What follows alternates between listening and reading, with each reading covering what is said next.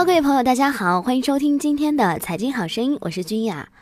如果你喜欢我们的节目，可以关注财经频道，点击红心收藏就可以了。如果你还想要获取更多的内容，或者是想要找到志同道合的朋友，也欢迎加入我们的 QQ 群三六幺六六五零五九三六幺六六五零五九。当然喽，新年抽奖活动还在进行当中。现在起，你只需要分享这期节目到你的朋友圈，加上自己的一句话评论，然后截图，把这张截图呢发给财经频道的微信公众账号“倾听财经”就可以了。这样子呢，你就参加我们的抽奖活动了，说不定中奖的那个人真的就是你哦。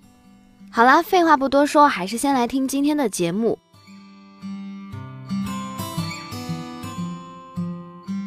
一九八九年春天的时候，吴晓波背着一个行囊，云游南方，从上海出发到江西永新县，再坐哐当作响的绿皮小火车上井冈山，然后他就遇到了袁文才之子。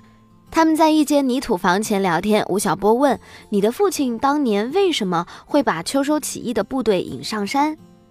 袁文才之子顺手一指身后说：“就是因为墙上的这行字呀。”当时夕阳西下，吴晓波举头猛望，泥墙上几串暗红的干辣椒旁，赫然有六个大字，是六十年代的遗迹。当年应该是红漆刷旧，现在已经褪成了灰色，不过字迹仍然醒目突兀，写着“打土豪分田地”。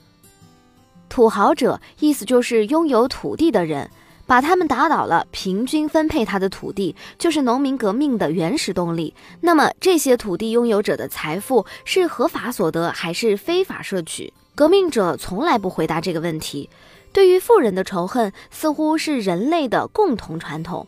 对工商从业者的蔑视，在相当长的历史时期，曾经是东西方世界很多人的想法。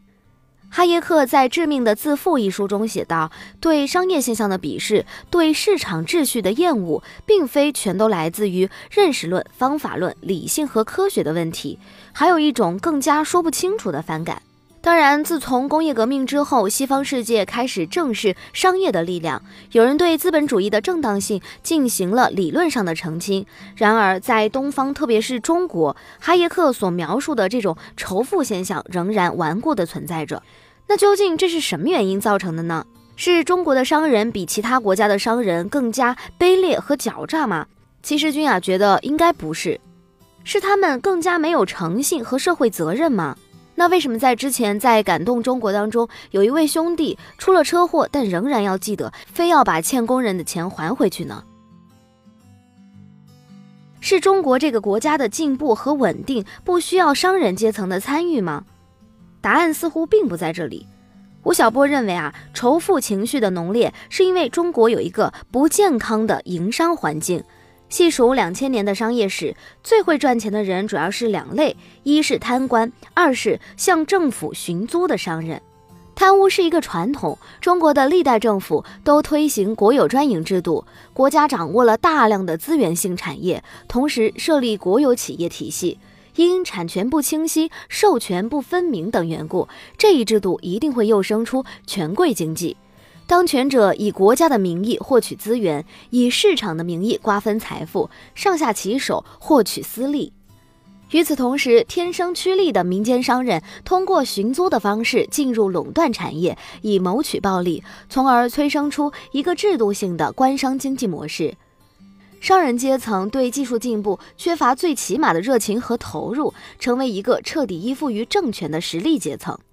还有一个重要的原因就是，中国的有产者从来没有在法理和制度的层面上确立私有财产所有权不容统治权力侵犯的权利。相反，从统治阶层到知识界都认为，对富有者的剥夺带有天然的合法性和道德威势，是维持社会稳定、均贫富的必然要求。可是，就是这种不健康的制度环境下，社会心态的扭曲变成了当然之事。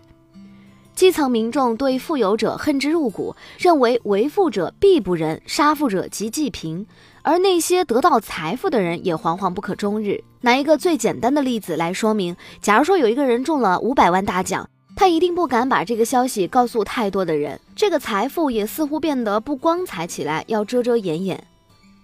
两千年来，中国商人创造了无数的物质文明，某些家族及商帮在某一时代也积累了惊人的私人财富。可是，他们从来没有争取到独立的经济利益和政治地位，也不能在法理上确立自己的财产所有权，不容统治权力侵犯。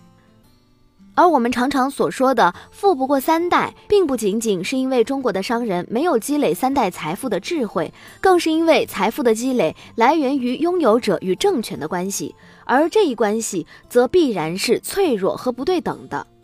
在财富传承这一命题上，产业的拓展和资本聚集能力远不如保持政商关系的能力重要。所以，在中国要化解仇富情绪，仅仅简单的呼唤基层民众理性看待有钱人，或者是要求有钱人多做一些慈善，是远远不够的。畸形的制度土壤和人文环境不改，种出来的花一定是非常诡异的。对于今天这个话题，有一位网友叫做文豪康，他说：“我们不会仇视阿里巴巴、腾讯、百度、华为等这一批企业人的富裕，不会仇视李娜、李宁等体育明星的富裕，也不会仇视高管、高级工程师年薪百万。那反过来说，我们会仇视非法集资造富的人，会仇视贪官无良商人的富裕。所以啊，我们仇视的是无理的剥削、欺骗和贪污得来的富裕。”还有一位来自山东济南的朋友说，之所以仇富，主要是因为为富不仁，有钱就任性。本来啊，富人应该受到尊重，就看你是否做出受人尊重的事了。还有一位来自天津的朋友说，并不是仇富，中国人仇的是贪腐，是不公。